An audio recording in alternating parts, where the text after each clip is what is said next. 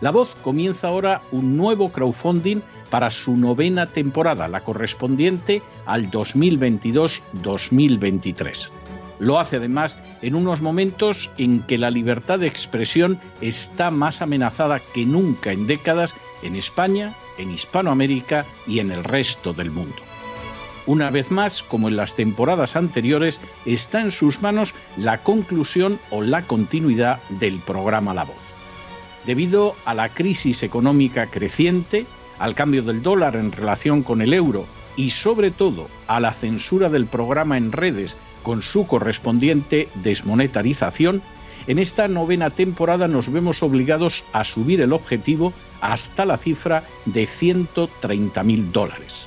Con el crowdfunding se mantiene la emisión en directo, en abierto y de forma gratuita del programa a través de YouTube, iBox, SoundCloud, Spotify, Apple Podcasts, Google Podcasts, Tunnel y Stitcher. Además, por supuesto, de encesarvidal.tv.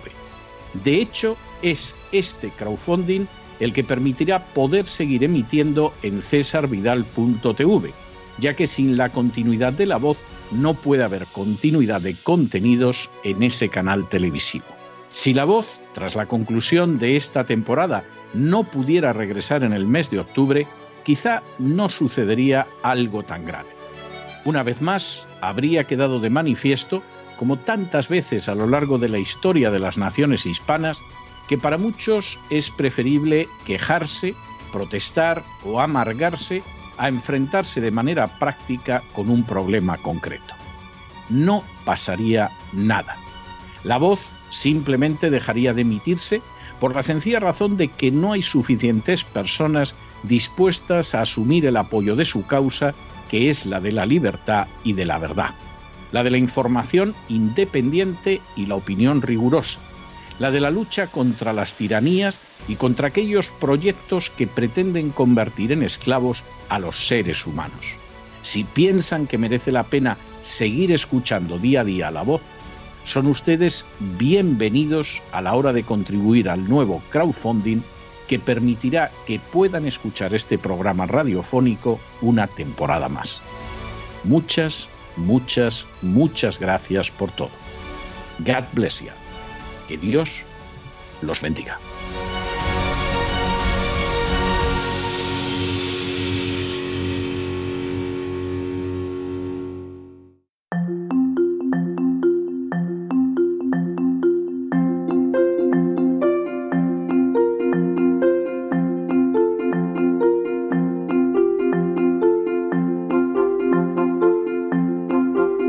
Palabras al aire con Sagrario Fernández Prieto.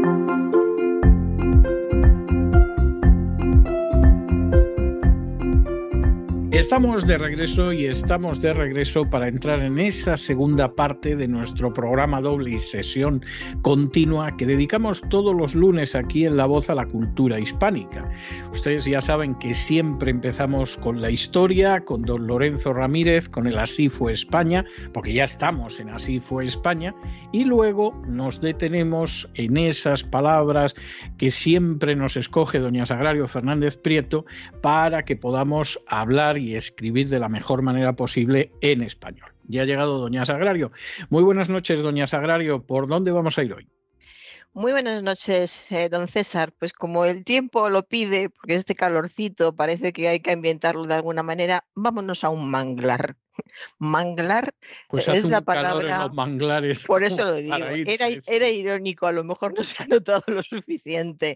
En, Madrid tenemos, en mi zona, que es más fresca que el centro de Madrid, hay dos grados menos que en el centro de Madrid, tengo 34 dentro de casa. Dentro de casa y con algún aparatito tengo 34. O sea que imagínense en la calle y en el centro. O sea que francamente no, no me lo quiero, no me lo quiero imaginar. mejor el manglar. Si lo tienes en casa, el manglar es mucho mejor. ¿Qué es un manglar? Terreno que en la zona tropical cubren de agua las grandes mareas, lleno de, de esteros que lo cortan formando muchas islas bajas, donde crecen los árboles que viven en el agua salada. O sea, sí, la, definición parece que no da calor, ni agobio, ni hay mosquitos, ni nada. En los manglares de las películas siempre hay muchos mosquitos y bichos.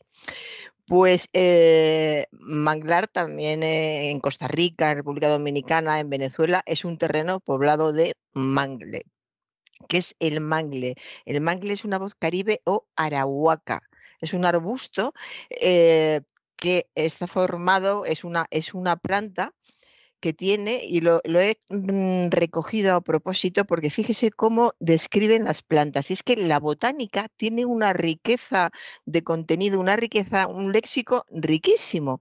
Las hojas del mangle son hojas pecioladas, opuestas, enteras, elípticas, obtusas y gruesas. Fíjese, y, todo eso hay que comprobarlo para saber que estás en un manglar. No, eso es para que lo sepas. Para ah, eso, tú estás en el manglar. Si puedes, sales, llegas a tu casa y le cuentas a tus hijos dónde has estado. Y fijaos cómo son. Ya les enseñas en la enciclopedia o los libros o, o, en o internet en estos tiempos y que vean las hojas. Y es cuando tú dices, ¿os dais cuenta de que las hojas son pecioladas, opuestas, enteras, elípticas, obtusas y gruesas? y quedas de maravilla.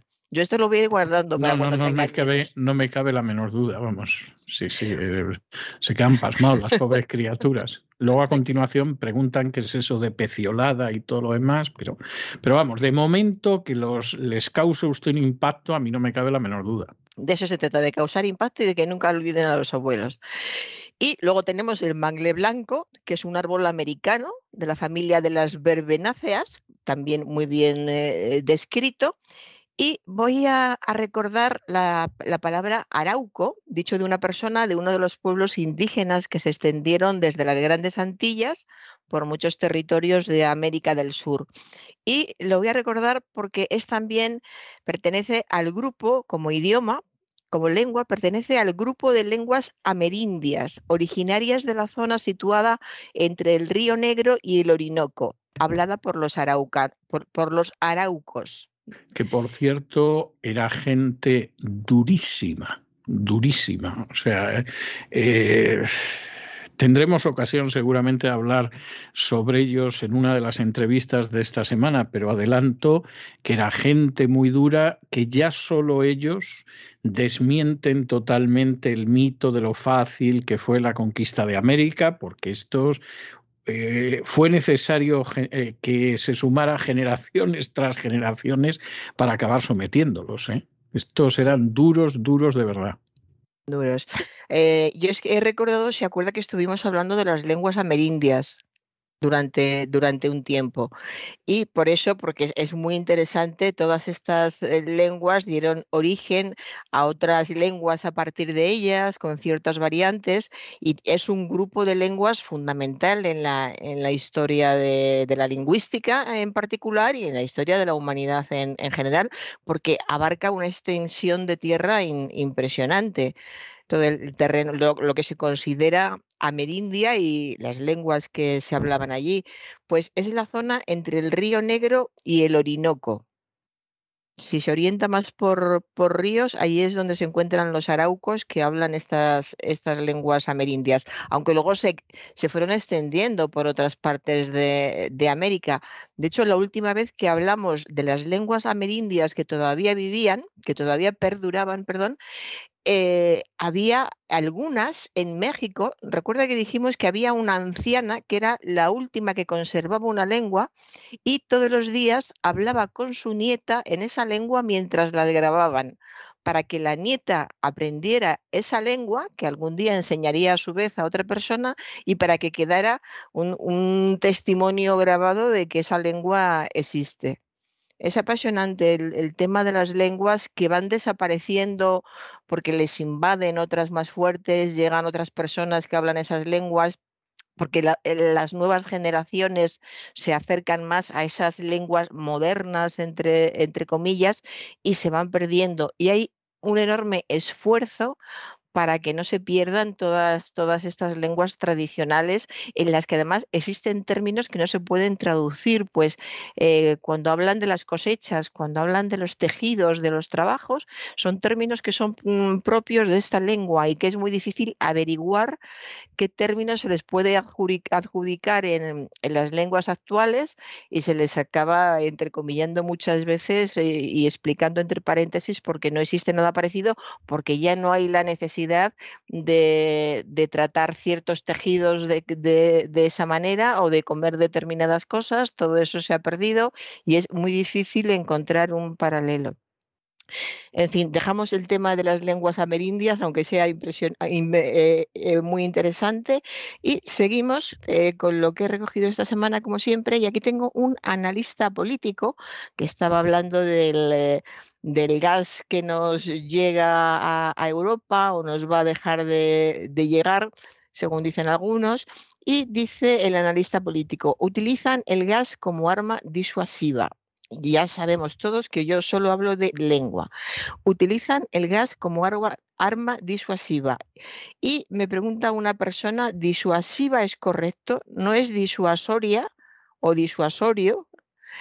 Pues disuasiva y disuasoria son palabras sinónimas, son correctas las dos, se puede decir arma disuasiva y tiene el mismo significado que disuade, del verbo disuadir, es decir, inducir o mover a alguien a cambiar de opinión o a desistir de un propósito. Continúo con el, el titular de un diario de provincias que dice, el ciclista ha sido atropellado cuando rodaba con la bicicleta por la carretera. Claro, em, eh, los titulares pues, siempre tienen que ser llamativos, hacen todo lo posible para que lo sean.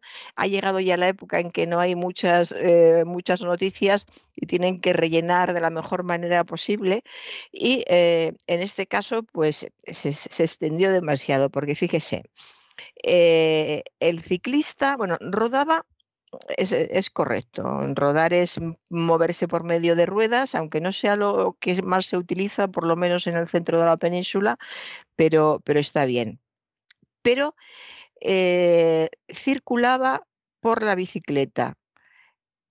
Ha sido atropellado cuando rodaba con la bicicleta por la carretera. Este titular se puede resumir en el ciclista ha sido atropellado cuando circulaba por la carretera porque eh, si rodaba con la bicicleta estaba circulando, sin más. Y ya al principio había dicho el ciclista, si es un ciclista iría montado en una bicicleta y no en otro sitio. que es, un, modelo de cómo alargar titulares o como alguien es incapaz de resumir una noticia, porque a lo mejor no era su intención alargarlo, pero simplemente lo ha dicho así de, eh, de, extenso y complicado. Mucho más sencillo y más directo. Siempre hay que tener en la mente ese eh, sujeto, verbo, complementos. El ciclista ha sido atropellado cuando circulaba por la carretera. Más claro no, no puede ser un reportaje de, televisión en un pueblo de la provincia de, Madrid, un pueblo muy, muy pequeño, y eh, comenta que en el pueblo han abierto un coworking para artesanos. Me parece muy bien que en cualquier pueblo sea pequeño, ¿no? abran coworking o lo que, o lo que quieran. Pero esta palabra coworking, yo creo que ya la he comentado alguna vez, eh, ya en su día dijimos que se eh, podría sustituir por cotrabajo, que es a lo que se refiere. Coworking es una palabra que se emplea para referirse a una forma de trabajo que permite a profesionales que son independientes, eh, emprendedores, que son de diferentes sectores, pueden compartir un mismo espacio de trabajo, tanto físico como virtual y así desarrollan sus proyectos profesionales de manera independiente y a la vez eh, fomentan proyectos conjuntos. Entonces, la idea es, es muy buena. Eh, eh, nosotros podríamos sustituir este coworking por cotrabajo, pero está claro que no ha tenido ningún éxito la propuesta, que también se la propuso. y colaboración también podría ser, si a eso vamos. Mm, colaborar sería algo más, eh, sería, esto quiere dar una, la idea de una forma de, de trabajo continua. O sea, están en un sitio donde, donde, todos, eh, donde todos trabajan, porque puede ser un espacio físico, también virtual, es cierto, pero la cuestión es que lo hacen al mismo tiempo. Una persona puede colaborar con, otra y puede estar haciendo un trabajo para ella y luego el, otro va a utilizar ese trabajo en el momento que crea oportuno. O sea, es un proyecto que se hace en conjunto al, al mismo tiempo. Y el, el coworking lo que trata de, de ser eh, la palabra que se eligió eh, por parte de la Real Academia y por parte de la Fundeo eh, fue cotrabajo, que es trabajar, trabajar todos juntos. Trata de eso, de trabajar todos juntos. Pero cotrabajo, como todas estas palabras que llegan después para sustituir a la palabra inglesa que ya se ha sentado, pues no, cotrabajo después de estar un tiempo diciendo coworking, pues ya no, llego tarde y se sigue diciendo coworking y en este, en este pueblo que cuando ves el, pueblo y mm, alguien dice que hay, hay un, lugar, porque hay un lugar físico que es donde se realiza esto, han abierto un coworking, es lo que dice la frase inicial, han abierto un coworking, en este caso solo para artesanos parece ser, y y la palabra española, pues es que yo creo que no se ha contemplado nunca. La traigo como ejemplo de anglicismo que, que, se introdujo en un momento determinado en que hacía falta ese significado que aportaba el anglicismo y luego ya sé que yo se, se quedó. Cuando llegó la, la, propuesta de la academia y la propuesta de la Fundeu, ya para en ese momento ya estaba aceptado coworking y, y, se había extendido. Cerca de mi casa hay un, lugar que además lo he visto hace poco y me han dicho que lleva mucho tiempo ahí, yo no me había dado cuenta, y pone eh, el nombre del, lugar y a continuación coworking. O sea que está muy, muy extendida la, la palabra. Bueno, continúo con un reportaje de, televisión. Esto también me lo, han preguntado. Dijeron cuántos jabalíes han cazado este año. Y me preguntan si no es incorrecto decir jabalís. Bueno, da un presupuesto que es incorrecto. Me lo mandan como un gazapo para que lo tenga en cuenta porque han cometido, porque sí, porque han cometido un error. ¿Cuántos jabalíes han cazado este año? Pues eh, sustantivos y adjetivos terminados en i o en u tónicas admiten dos formas de plural, una con ES y otra con S. Es decir, que se puede decir, es correcto decir jabalís o jabalíes. Las dos formas son correctas. Pero en la lengua culta suele preferirse la primera. E, el ejemplo de, de bisturís. Se puede decir bisturís o bisturíes. Yo la verdad es que todavía no he escuchado a nadie, ni, a, ni a médicos, ni a cirujanos, decir bisturís. Todos dicen, todos los que yo he escuchado decían bisturíes. Y luego eh, también se puede decir carmesíes o carmesíes, perdón, carmesíes o carmesís, tisúes o tisús, tabúes o tabús. Esta sí está muy equilibrada. Yo creo que se puede escuchar lo mismo tabúes o, o tabús pero en, general la, idea es que en la, en la, lengua culta se prefiere el plural en ES. Entonces hay que tenerlo en cuenta. Si eh, alguien quiere utilizar ES, porque parece ser que en la lengua culta es la terminación más utilizada, pues que lo tenga en cuenta. Entonces diría jabalíes.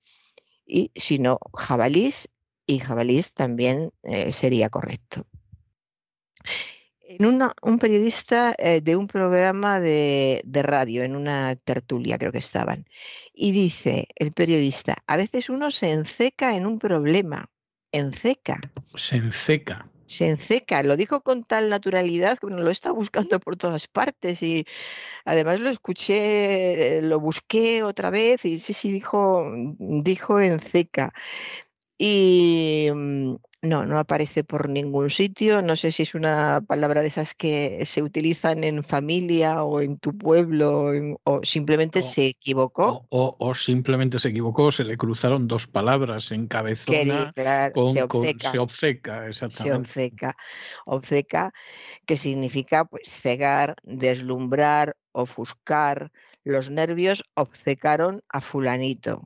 Se obceca en una idea y no reacciona obcecar. Yo creo que confundió obcecar, o sea, eh, se le cruzó, eh, no supo decir obcecar y en vez de obcecar dijo encecar. A lo mejor en su casa se dice encecar. Muchas veces hay errores familiares que se han cometido de siempre en un ambiente, digamos, de cultura media. No es que no sepan hablar bien, pero hay una costumbre de decir eso que viene de lejos y no se sabe ni quién la empezó, aunque averiguando se, puede saber más o menos quién podría hablar de una manera o de otra. El caso es que esas palabras quedan y son tan naturales y tan domésticas que puedes ser una persona muy culta y estar diciendo toda la vida algo que es muy coloquial, muy coloquial, porque lo has oído siempre así y no has reparado en, ello. Esto es más, más habitual de lo que parece y es curioso cuando escuchas a alguien una, una palabra de este tipo, yo que siempre ando muy pendiente y según casi nunca pregunto nada a nadie y si se equivocan, no, si alguien se equivoca a mi lado, no corrijo absolutamente a nadie.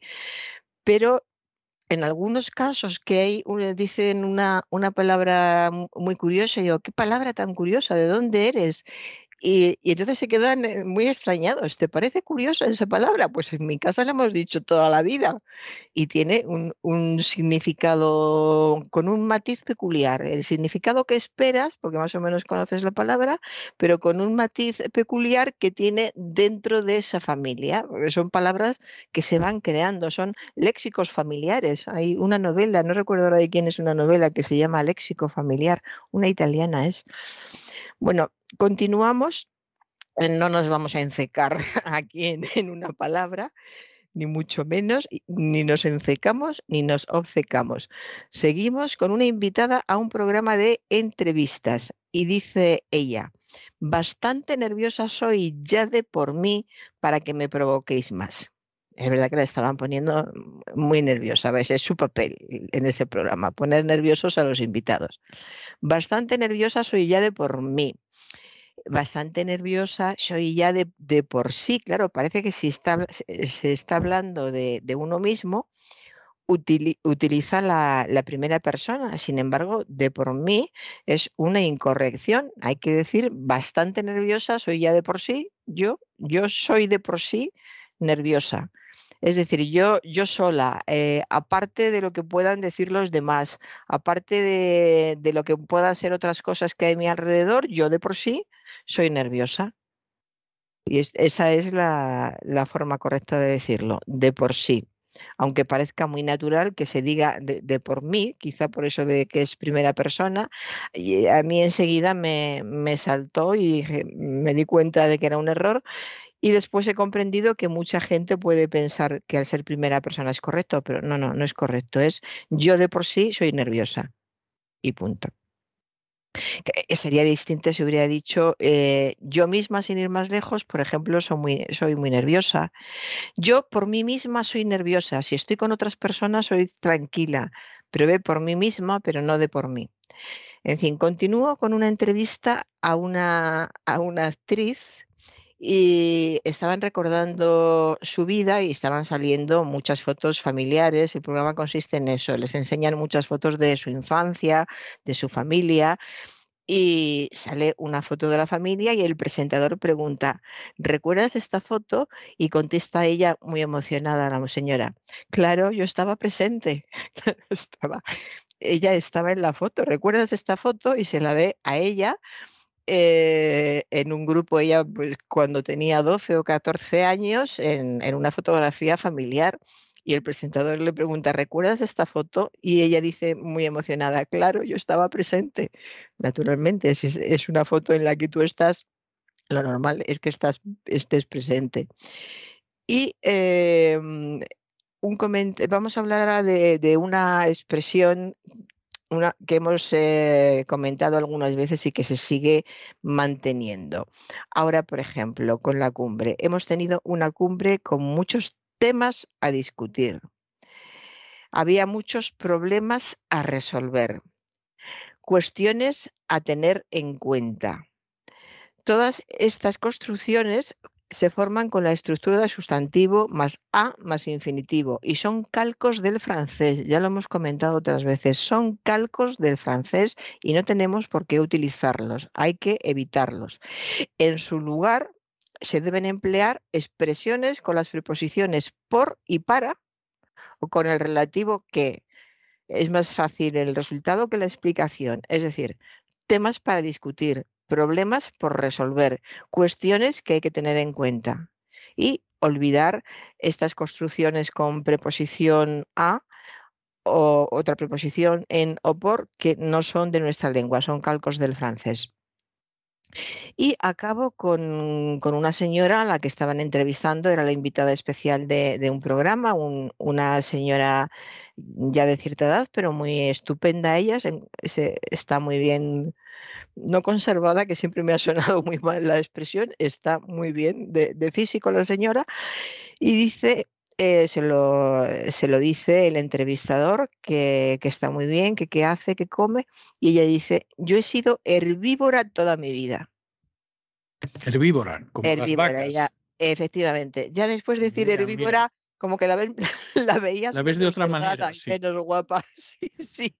Yo he sido herbívora toda mi vida, aunque tiene mérito, porque de ser herbívora evolucionar al cuerpazo que tiene la señora, su mérito tiene.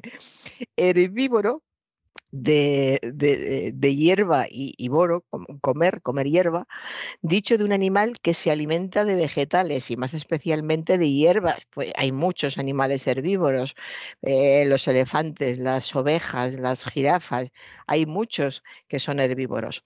Y las personas, las personas que solo comen verduras, pues son vegetarianas. No sé si realmente quería decir que era, que era vegetariana o, es, eh, o es herbívora y va, comiendo hierbas por, el campo, ramas de los árboles, como las jirafas, en fin. yo creo que quería decir vegetariana. Yo he sido vegetariana toda mi vida, es lo que quería decir. Eh, pues ya eh, acabo, don César, con una, una, expresión muy conocida por todos y que vamos a, ver por qué se utiliza, porque es, eh, se utiliza muy a menudo. Estos días con esta cumbre que hemos tenido en España también se ha escuchado todavía más y es la expresión de sangre azul. Ser de sangre azul. ¿Por qué se dice eso?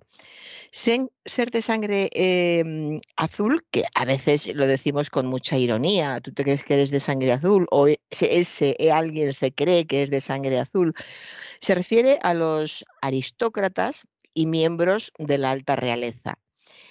Eh, sin referirse a ningún color especial, es verdad que siempre se ha pensado, siempre se pensó, sobre todo en, eh, hace, hace años, que no todas las personas eran iguales. Y partiendo precisamente de esa idea, a los de sangre noble se les asignó el color azul. ¿Por qué precisamente el color azul? Pues eh, quizá porque debido a la vida que, llevaban, que trabajaban muy poco, lo que se llama una vida regalada, eh, estaban muy poco expuestos a las inclemencias del tiempo y tenían un cutis muy fino y una piel pálida y muy delicada.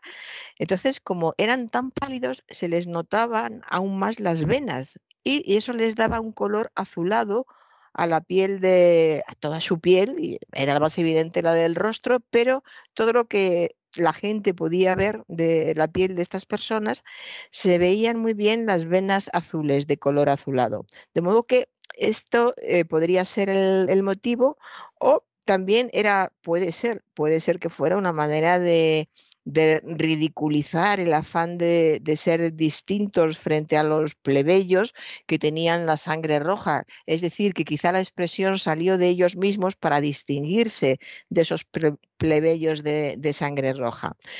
De, cualquier forma, lo que está claro es que tener sangre azul se convirtió en una metáfora de linaje ilustre y clase noble.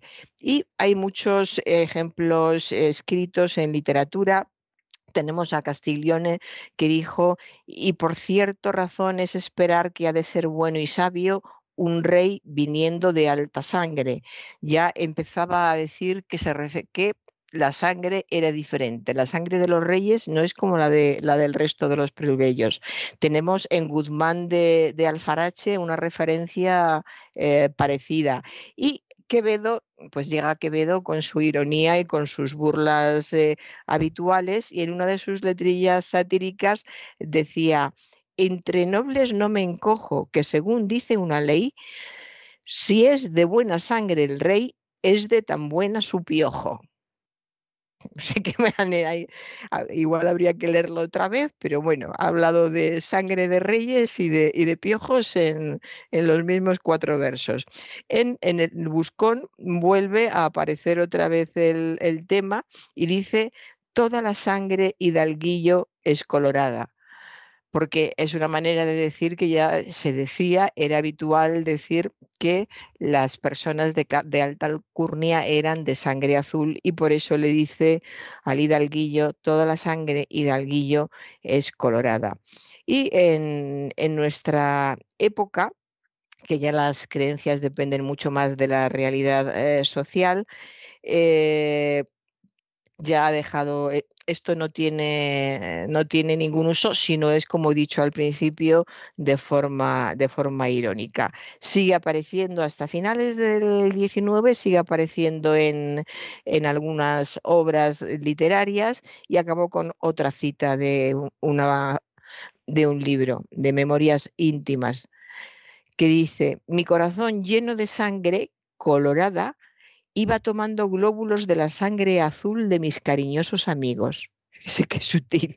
Mi, mi corazón lleno de sangre colorada iba tomando glóbulos de la sangre azul de mis cariñosos amigos. O sea que no podía estar más claro que a finales del 19 había personas cultas, este es un escritor, que pensaba que porque no está escrito con, ironía, había personas de sangre azul y personas de sangre roja, no porque la tuvieran azul, sino que se les estaban dentro de ese grupo a los que se les llamaba de sangre azul para distinguirlos del resto. En definitiva, es ese afán por distinguirse de determinadas clases o personas o situaciones que ha existido toda la vida. Y ahora ya acabo con esto, ya acabado, don César. Pues muchísimas gracias, doña Sagrario. Y yo, por eso de la sangre azul, le he buscado un tema que se llama Blaues Blut, es decir, sangre azul en alemán, que lo canta un grupo que se llama Die Prinzen, que son los príncipes en español. Y en fin, aquí le dejo yo con la sangre azul y hasta el jueves, Dios mediante. Hasta el jueves, don César. Y con esta sangre azul de Die Prinzen, de los príncipes, hemos llegado al final de nuestra singladura de hoy del programa La Voz. Esperamos que lo hayan pasado bien, que se hayan entretenido, que hayan aprendido una o dos cosillas útiles y los emplazamos para mañana, Dios mediante, en el mismo lugar y a la misma hora. Y como siempre, nos despedimos con una despedida sureña. God bless you. Que Dios los bendiga. El programa La Voz es una producción de Artorias Incorporated y al amparo del derecho a la libertad de expresión no se hace responsable de las opiniones vertidas en el curso del mismo.